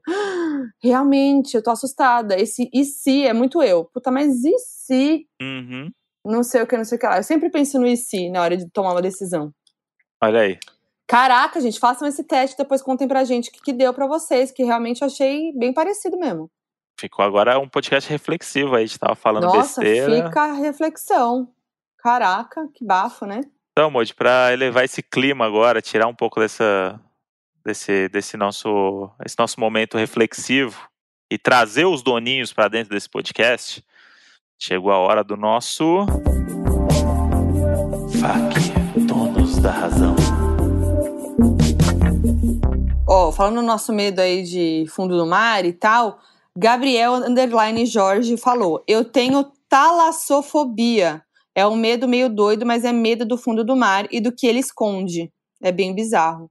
Talassofobia. É isso Não aí, sabia que então. chamava assim. É, é muito isso. É tipo o medo do que tem lá embaixo. Tipo, não, É. pra mim o, o- o oceano ali é um lugar que a gente nem não sabe nem metade das coisas que tem ali pra baixo. E aí sou eu que vou ter que Gente. descobrir? Não, não, não, É. não, não, não. Manda os um mergulhador. aqui da aflição. Bom, enfim. Descobrimos então que é talassofobia o nome. É, então, porque é isso. Tipo, não é aquela coisa meio Aquaman que, puta, ele desce Não, lá e tem é. tudo iluminado. É Nova York embaixo da água. As pessoas com cabeça de peixe conversando. Assim, não, mano. É Não, aquele é negócio isso. escuro que você desce e tem uns bichos que o a que gente nem tem. faz ideia que, que vive lá. Arroba Isa A. Claudino. Um dos meus maiores medos é quando estou ouvindo o podcast Donos da Razão, jogando um Homescapes antes de dormir, com as luzes apagadas, e o senhor André começa a falar de espírito e fazer voz assustadora. KKKKK. Mudo o episódio na hora e deixo para escutar no dia seguinte, durante a tarde. Viu só o que eu sofro quando ele faz isso à noite? Eu não faço isso. Faz sim. Fiz uma outra vez só. Tá bom. Parei já. Isso aqui é o maior respeito do mundo aqui com as pessoas Ai, que que têm medo. mentira. Você fez hoje mesmo, no início do episódio. Para, moço. Eu não fiz nada? Eu tenho muita raiva. Igual o dia que eu tava tomando banho, o Moody apareceu, eu quase caí no banho. Ô, Moody, e o dia que você eu tava tomo um gravando. susto muito fácil. E o dia que você tava gravando o episódio de, de coisas bizarras que aconteceram nas, nos filmes, nas séries? Nossa, gente, assistam esse vídeo do meu canal que já tá no ar, que eu subi no dia 31, que foi dia de Halloween, né? Inclusive, Halloween tava aí. E eu tava gravando um um vídeo no meu canal, né? Que eram fatos é, bizarros que aconteceram em sets de gravação de filme de terror, de série, cu- curiosidades macabras de filmes e séries de terror. E o Moji não tava em casa, ele tava gravando fora, eu tava gravando, né? Era noite já, eu tava gravando sozinha, tenho medo, vocês sabem. Tô lá, de repente eu ouço barulho de passos, mano. Era o Mojo, eu tomei um susto, ele entrou de fininho, porque eu tava gravando, e eu não sabia que ele tava chegando. Eu não vi meu celular, ele avis- avisou, mas eu não sabia. Não, e aí foi pior, Cara. né? Foi pior porque eu fui, eu fui de fininho justamente pra não atrapalhar. Só que aí o de fininho parecia que era alguém que não era eu, entendeu? Então eu acho que, né? Tipo, eu, eu tentei não chamar atenção, acabei chamando mais atenção de fininho do que se eu tivesse sentado, oi, Moody, não sei o que, atrapalhar a gravação. Nossa, que susto que eu tomei. Ah, arroba Julia Moraes. Eu tenho muito medo de palhaço e sei que é um medo comum, mas soma-se a esse medo um problema que eu tenho que se chama síncope neurocardiogênica. É uma condição no qual tenho queda súbita de frequência cardíaca e pressão arterial que provoca desmaios. Muitas vezes em reação a um fator desencadeante estressante, ou seja, toda vez que vejo um palhaço eu desmaio. Meu namorado já até tá acostumado e isso virou piada entre meus amigos. KKK, tô rindo, mas é de desespero. Nossa, gente, tadinho. Então, no farol, quando você para no farol, tem um palhaço lá. Uhum.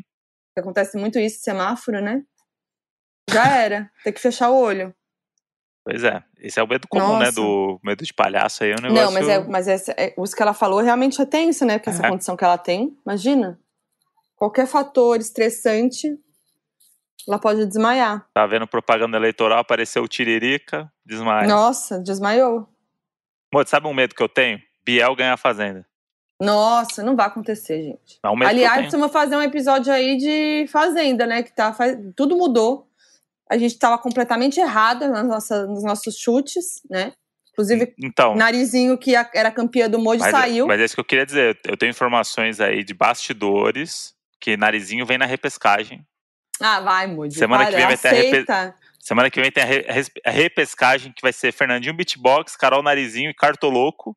Ah, vai, Moody, para. E a Carol Você Narizinho. tem vai- um novo, um novo chute de vencedor ou a gente fala isso num outro episódio? Um novo chute de vencedor?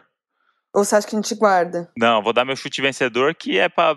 Mas eu vou explicar no próximo, entendeu? Porque a gente segura a audiência, Moody. Nossa, eu errei feio, hein? Falei que o JP ia ganhar, que dó. Não, eu tinha esquecido que ele participou da Fazenda. É, pois é. Pra mim foi, faz três anos que ele participou da Fazenda.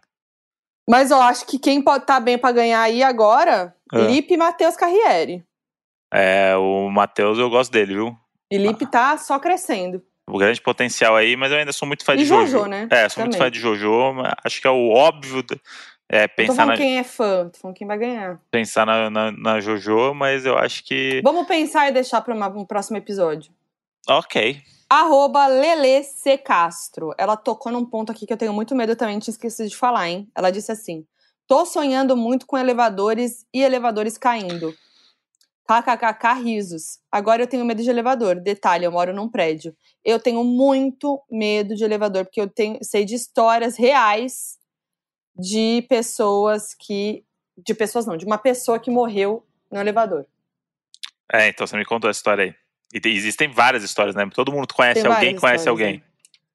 E aí tem, tem aquela coisa: elevador parou, tá naquela meiuca que tem um pedaço num andar e o pedaço da parede. Não tenta pular pro andar, pelo amor de Deus. Chama é, o serviço lá, que eles vão desligar o elevador. O elevador vai até o último andar e ah, o, pri- o primeiro andar, né? O zero, sei lá, o térreo, que seja, o menos dois, o que seja.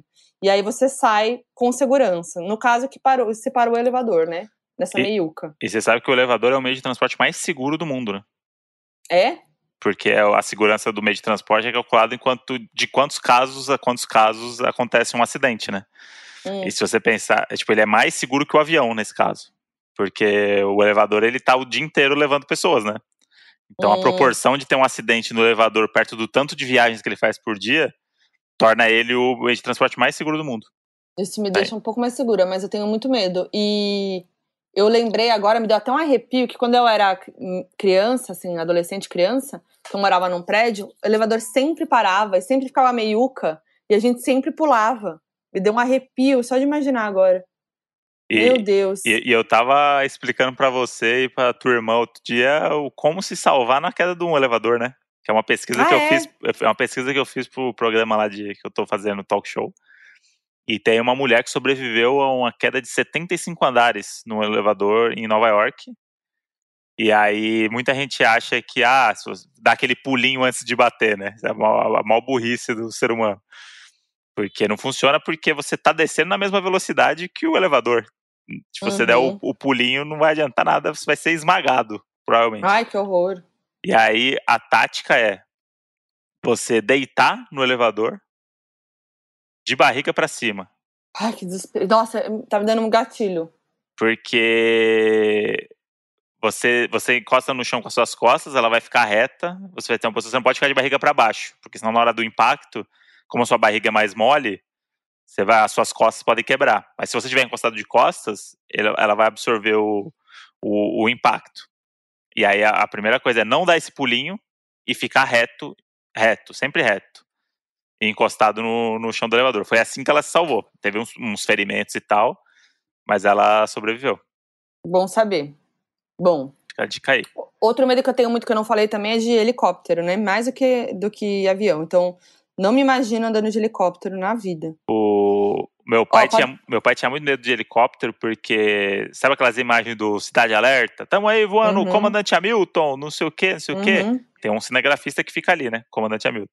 Sim. E aí meu pai ficava sem. abriu uma porta do elevador, meu pai ficava sentado com a perninha pra fora, Uhum. sabe? Aí ele tinha um colete, que ficava uma pessoa presa dentro do helicóptero com um negócio, segurando, preso no meu pai. Deus me livre. E aí meu pai ficava com a câmera, filmando, sentado com o pezinho pra fora no helicóptero, mostrando a, ima- Aff, a para, imagem vamos, do. Vamos pra outra aqui. Mostrando a imagem Vamos do pra trânsito. outra. Vou pra outra aqui que é mais engraçadinho. Hum. Arroba Joana com muitos Os, muito As, enfim. Eu não sei acender isqueiro porque tenho medo de queimar o dedo. E- Achei engraçado. Isso, inclusive, eu queria aprender porque eu sempre queimo o dedo quando eu vou acender, vou acender churrasqueira, lareira, Ah, alguma é? coisa com o isqueiro. A chama sempre vem no meu dedo. Esse Eu- dedinho não pode ser queimado. É porque eu sou canhoto, será? Não tem nada a ver. Não, acho que não, né? Não sei. Ó, arroba Brenda Rodrigues, que ela escreveu em vez de Gues, Geus. Tenho medo de estar no meio da rua, soltar um peidinho e me cagar toda. Tá, isso aí é o. Isso é um medo real, gente. Dar um peidinho e se cagar. Isso aí, é o, Medo. o, o medo da flatulência e do cocô é um medo que serve em qualquer Meu, ocasião, é né? muito medo. Eu- é o medo tipo do vômito na reunião, é aquela coisa. E se eu me cagar inteiro? É. Nossa, que desespero, gente. Se alguém perceber, eu tenho muito esse, medo de, tipo, você tá cagando, passando mal num banheiro público, né? De algum lugar público e as pessoas percebem. Eu tenho medo também de ser flagrado no banheiro do, do trabalho cagando. Abrirem a porta. Quantas vezes você, quantas vezes você olha pra ver se você trancou a porta Nossa. quando você tá cagando num lugar que não pode? Eu olho muito. Isso é muito louco, porque você acabou de olhar, eu faço isso, eu olho e falo assim, ó, cérebro, eu tranquei. Aí eu sento na privada. Eu começo a ouvir passos fora, eu começo a olhar no buraquinho da maçaneta ali pra ver se tá um negocinho. E aí, às vezes, se não dá pra ver, eu levanto, dou uma mexida e falo, não, tá trancado, André, tá tudo bem. Aí volto, aí eu me distraio no celular, cagando, e eu falo, ih, caralho, será que eu tranquei a porta? Aí vou olhar de novo a porta. É um medo iminente, de qualquer- a qualquer momento alguém. Aí eu falo assim, mas será que a trava segura mesmo? Até em, em casa tem esse, esse medo de você abrir a porta. e Eu tenho o maior medo de você me ver na, na privada. Esse dia vai chegar logo logo, tá Esse cada dia dia, mais perto. teve, teve duas vezes que aconteceu com você e comigo, né? Aham. tipo, quase abrir a porta e segurar a porta. É que a opa, nossa porta tá muito perto da privada, então não- é muito fácil de segurar, né? opa, já vai com o joelhão aqui, opa. Ó, vamos lá. Arroba ma, underline Afonso. Fala, seus brinquedinhos de espírito. Sempre tive muito medo de espírito e minha mãe sempre teve um olhar muito sensível para esse tipo de coisa. Uma vez, quando ela era criança, uma moça toda vestida de branco chamou ela para pedir informação e quando ela chegou perto, a moça não tinha rosto. Ela correu para casa, mas quando olhou para trás não tinha ninguém e a rua era sem saída. Essa é só uma das situações que minha mãe já viveu. Pois bem, isso nunca tinha acontecido comigo. Até que um espírito resolveu me fazer de otária. Estava eu dormindo na sala quando de repente senti a coberta levitar literalmente. Ninguém tinha puxado. Parecia que era só levantando. A princípio achei que fosse meu irmão fazendo graça. Então fiquei procurando a coberta de olho fechado, mas eu não achava. Então resolvi que ia levantar e pegar. Mas, pasmem, a sensação que eu tinha era, era que tinha alguém sentado de perninha de índio em cima da minha bunda e eu não conseguia levantar. Fiquei desesperada, mas não quis abrir os olhos porque fiquei com medo de ver um bichão. Então comecei a ficar agoniada. Sou cristã, então pensei: se Deus não me ajudar, ninguém ajuda. Então falei: Deus, por favor, tira ele de cima de mim. E o que aconteceu? O peso que estava nas minhas pernas saiu. Eu levantei super depressa e quando vi a coberta, estava esticadinha do lado do colchão que eu coloquei na sala. Saí correndo pro quarto da minha mãe desesperada. Ela acreditou super em mim, mas meu pai ficou falando que eu podia estar dormindo. Gente, eu juro que não sonhei. Isso aí é um clássico Nossa. também do filme de terror, né? Que um dos É. pais acredita e o outro fala que você tá, tá doido. Tá viajando. Meu Deus do céu, gente, que desespero. Mas isso é, parece muito aquelas histórias que você. que é um medo que você tem, que você acredita no que tá acontecendo, e aí você se apega a algo que te ajuda. Tipo, ela é cristã Uhum. e falou com Deus ali, e aí isso deu uma proteção pra ela e ela conseguiu superar aquilo. Me, me pareceu, né? Uhum. Analisando aqui de fora. Mas, né, fica aí. Questionamento. E aí eu fico pensando, caralho, o espírito pode fazer tudo, né? Que ele fez, sentou de índiozinho na bunda da mina. Sentou de tiozinho na bunda dela. Essa daqui mandou dois medos e a- o segundo é o melhor de todos. Vamos lá. Arroba Débora Crilda. Eu tenho medo de morrer de forma idiota. Tipo, tem uma história que eu tenho quase certeza que é mentira de um senhor que estava em pé num tamborete, caiu e morreu.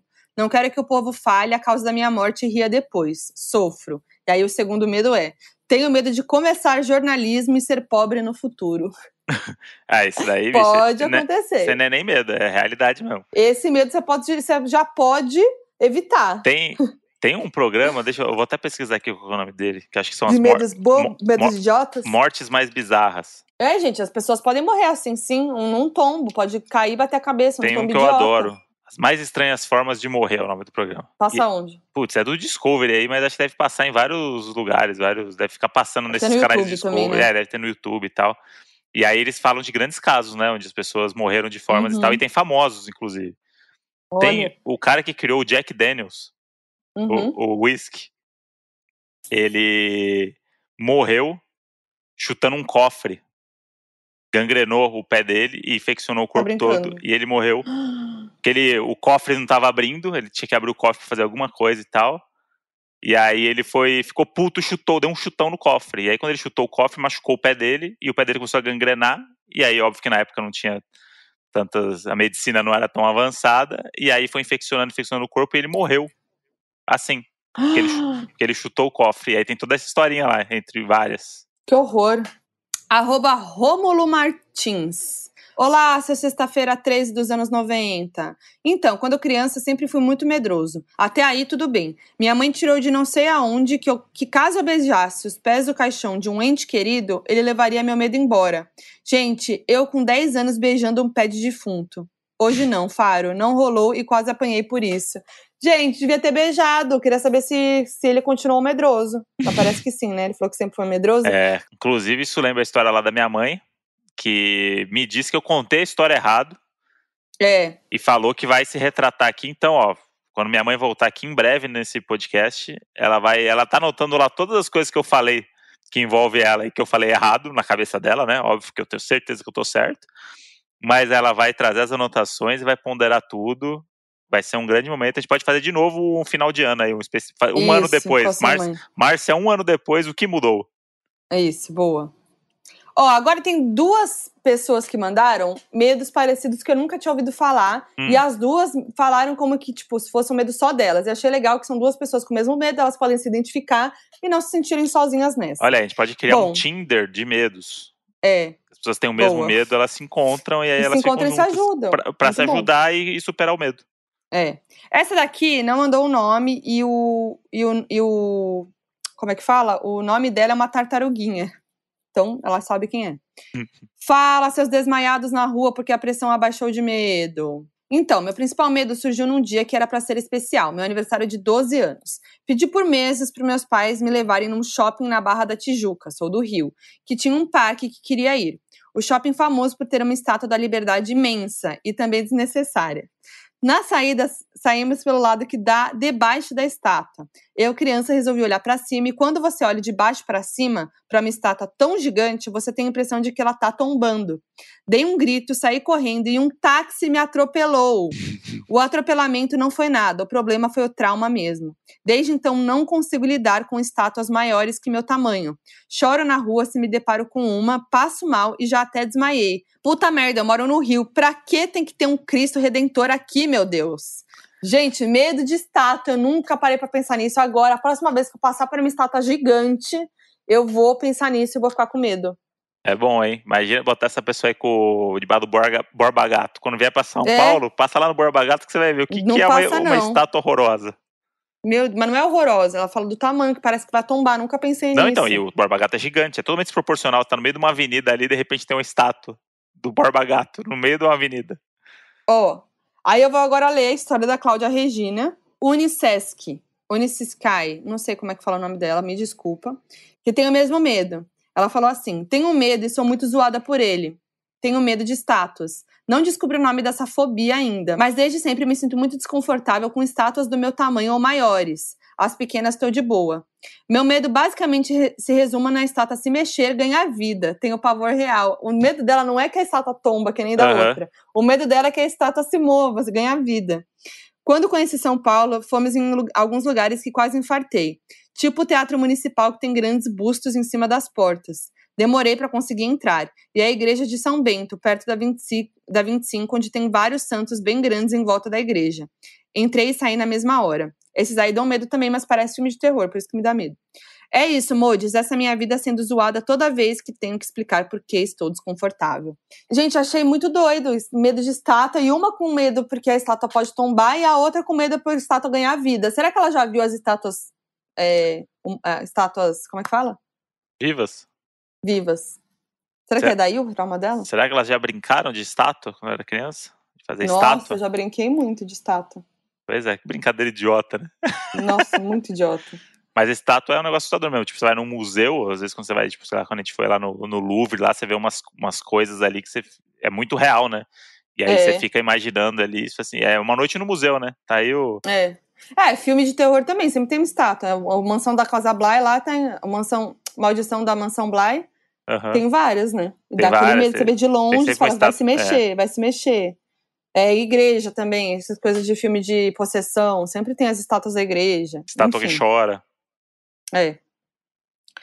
É, arroba Mai Mazaron. Fala, modos que apagam a luz da cozinha e sai correndo. Queria compartilhar com vocês um medo bem idiota que tenho desde criança. Tenho medo de galo Zé. E somente de galo Zé. Não tenho medo de galinha, galo normal ou pintinho, mas o melhor é o motivo de eu ter esse medo. Meus pais me contam que quando eu tinha, sei lá, 4, 5 anos, que me levaram no sítio dos meus avós e eu, como uma boa criança atentada, saí correndo atrás dos galos é tudo. O que, o que fez com que um deles voasse na minha cara e arranhasse minha cara inteira. Mas o mais curioso é que eu não, te- eu não lembro disso. Por eu ser muito pequena e tenho medo só do que eles me contam. Um beijo para as almas gêmeas e, por favor, Modi, locutor, me manda um beijo. Sou a Milena de Arapongas, no interior do Paraná. Milena de Arapongas, a cidade mais linda do Brasil. Um beijaço! Gente, que é um primeiramente, é, primeiramente, o que é um galo Zé? Eu fiquei me senti muito, muito menina do- de São Paulo agora, urbana. Eu tô Que nem quando eu falei no, no Twitter e nos stories que eu fiquei chocada que a bucha vegetal dá inteira na árvore. Eu fui zoada por isso no Twitter, por ser a menina de São Paulo, burra. Fiquei puta porque as pessoas não entenderam que, na verdade, eu sei que a bucha vegetal nascia, né, em algum lugar na Terra. Mas não sabia que ela vinha inteira, assim, gigante. Você sabia que ela dava inteira? Eu não, é, mas A bucha inteira? É, que as pessoas, quando elas sabem alguma coisa que os outros não sabem, elas são sempre mais importantes. Nossa, né? mas muito, muito ignorantes, as pessoas muito grossas. Que nem a menina que descobriu na- no- nos stories que o, a tampa do, do leite É. era tampa. Que ela cortava, que aquela tampa de plástico, Aham. ela não sabia que aquilo era tampa, ela achou que era tinha que cortar a lateral. e só depois ela descobriu e postou, e muita gente zoou ela. Tadinha, gente, Eu- não é assim, não a, pode gente, zoar. a gente tem que ter o direito de ser burro em paz, sabe? É isso que eu acho. Tipo, É, cara, todo mundo descobre uma hora sozinho. Se você descobriu muito antes que a tampa da- do leite era a tampa, parabéns. É, parabéns. Vamos ver. Deixa, deixa as pessoas ser burras. Porra, uma coisa mais, mais gostosa que tem no mundo é você não saber de tudo. E você descobrir as coisas, é tão legal. É. Gente, eu não sei o que é galo Zé, meu Deus, eu não tô achando o que é um galo Zé. Fica aí pra vocês responderem a gente no, no, no- no Instagram do Donos da Razão. Pois é. Deve ser um galo normal aí, a gente tá só. Deve ser um nome pro, pro galo aí. Arroba Jéssica Neres. Fala, galera que tem medo de cair de moto e se ralar. Tô aqui pra comentar meu maior medo: roubarem meu celular e eu virar mendiga. Tudo começou numa viagem, fui pra Colômbia sozinha e não conhecia ninguém no país. E eu sou uma pessoa que não decora endereços e nem como chegar a certos lugares. Dependo do meu celular pra absolutamente tudo. Por isso adquiri esse medo. Ficava pensando, se alguém me roubar já era, porque eu não vou saber voltar pra casa. Estava na casa de uma host family e eu não conheço absolutamente ninguém aqui. Não sei pegar ônibus e nem poderia pedir um Uber. E agora, em toda viagem que estou sozinha, cuido do meu celular como se fosse a minha vida. Meu, mas esse medo é real. A gente é muito dependente de celular. Se a gente tá num Uhum. lugar que a gente não conhece ou que a gente não fala a língua e tal, a gente precisa muito de celular, assim. É, é muito dependente mesmo. É, é, acho que passa até um pouco do lance do medo, já é quase uma doença moderna já, né? Essa coisa É. da necessidade de você estar com o celular e tal. Eu tenho um amigo meu que falou um negócio esses dias aí que é, que é muito louco, né? Que a gente, ve- o celular é tão parte da gente já, tão uma, uma extensão do nosso corpo, que a gente não fala meu celular tá sem bateria, fala tô sem bateria, como se É. fosse você sem bateria. Olha que horror. É tipo, ah, isso aqui, putz, tô sem bateria. É tipo, você associa que o celular é uma parte do seu corpo mesmo. Sim. Não, É e. E é, eu, eu já falei muitas vezes aqui esse medo que eu tenho de, tipo, é, quando, sei lá, o mod sai e, sei lá, não volta, ou, tipo, não demora pra responder, fica sem bateria e volta tarde, eu não sei onde ele Uhum. tá e tal. Que eu fico nervosa por, por, por medo de não saber o que tá acontecendo, e de medo. E aí eu já começo a, a criar várias histórias na minha cabeça do que tá acontecendo de ruim com o mod, sabe? Uhum. E, tipo, não só com modista, mas minha família, sei lá, outro dia minha irmã não, não respondia, não, não atendia a gente e tal, coisas que ela não- geralmente não faz. E eu fiquei já desesperada e eu não sosseguei enquanto ela não apareceu, sabe? E eu já fico muito criando na minha cabeça milhões de situações. E eu também, quando eu tô numa situação, tipo, acabou meu celular, ou sei lá, eu tô num Uber e não, não tô entendendo o caminho que ele tá fazendo, eu já, já me acelera meu coração, eu já fico nervosa. Se eu tô numa situação que eu não tô, não tenho controle, eu, tipo, percebo alguma coisa estranha, eu já começo a criar um monte de história na cabeça. É muito horrível isso. É, e é isso. Ah, a última, para finalizar, é, que é um medo que muita gente mandou, que é medo de barata. Que ela mandou assim, a Nath Ferreiras. Fala, seus medrosos que não podem nem ver trailer de filme que sonham com ele a semana inteira. Eu sempre tive medo de barata, mas quando eu era pequena assisti o filme Jovens Bruxas e depois da cena em que várias baratas sobem pelo corpo da menina, nunca mais foi a mesma. Quando eu era pré-adolescente, eu dormia no quarto com beliche e eu sempre falava para minha mãe que podia escutar as baratas andando pelo papelão que ficava embaixo do colchão de cima. Ela nunca achou nada. Um belo dia, minha sobrinha estava comigo e eu tive que dormir na cama de cima. Sonhei a noite inteira com a cena do filme Jovens Bruxas, caí da beliche quando minha mãe entrou no quarto e disse que tinha uma barata enorme em cima de mim no chão. Desde então, tenho tanto medo que chego a travar. Tenho várias outras histórias com baratas. Meu, é, esse é, agora eu vou revidar. Minha irmã tem pânico de barata. Tipo Ah, assim, é? pânico de desespero, assim, de assim, não conseguir, de ficar sem respirar, de passar mal. E era um medo que acho que minha, minha mãe tinha muito e passou pra gente, assim, mas minha irmã era um negócio assim. Eu, eu lembro de uma cena quando a gente era pequena, e meu pai não tava em casa, e meu pai que matava as baratas, né? Meu pai não tava em casa, tava trabalhando, tava eu, minha mãe e minha irmã. Tinha uma barata enorme, e aí eu, minha mãe e minha irmã ficamos do lado de fora de casa com medo da barata e a gente não entrou em casa, ficou esperando meu pai chegar e tipo umas coisas assim. E já subiu barata no meu corpo, na minha irmã também já subiu. Então eu tenho bastante medo. Eu tenho medo assim de bichos no geral. E Eu- muita gente mandou também medo de bicho. Eu lido muito bem com bicho. Eu tenho medo de rato. Ah, rato também. Rato, e, e- e, teoricamente ele é o mais bonitinho desses bichos tudo, né? Mas eu, eu não sei. Porque pra mim o, o lance dele ser tão rápido e conseguir se esconder nos lugares assim e, e parecer tão. Enfim, não sei. O, o, o rato é, pra mim é um, é um grande enigma. Tipo a cobra, ela é peçonhenta e tal, não sei o quê. Sim. Mas, mas já vi cobra, tá tudo bem. Sapo, já tive um sapo, tá tudo bem. Mas o rato, ainda mais os pequenininhos, que é os que eu, quando eu morava na chácara tinha, porque ele é isso, você vê ele ali no canto, você fala, caralho, o rato. Aí você vai ameaçar o negócio, ele sumiu, e aí você não sabe onde ele tá mais. Nossa. Você não sabe se ele foi É. pro quarto, se ele Aí tem subiu. um barulhinho, né? Porque, é, porque eles sobem nos negócios. Aí você ouve os barulhinhos aí da patinha, você ouve a patinha. você- Porque ele parece um. Tipo, ele não é nojento, isso que é foda. Ele é um bichinho É. simpático. E aí você ouve as patinhas deles e não sabe onde ele tá. Muita gente mandou medo de lagartixa também. E aqui tem sempre, né, mãe, do lado de fora. Tem lagartixa e ela fica bem próxima aqui da entrada da, da, da sala, né? Mas ela sempre foge, né? Eu acho que ela tem mais medo da gente. Com certeza. Não tem tanto medo de Ainda mais com os cachorros aqui o tempo todo, É. pra lá e pra cá, não vai. Fala, doninhos traumatizados. Minha história é que eu.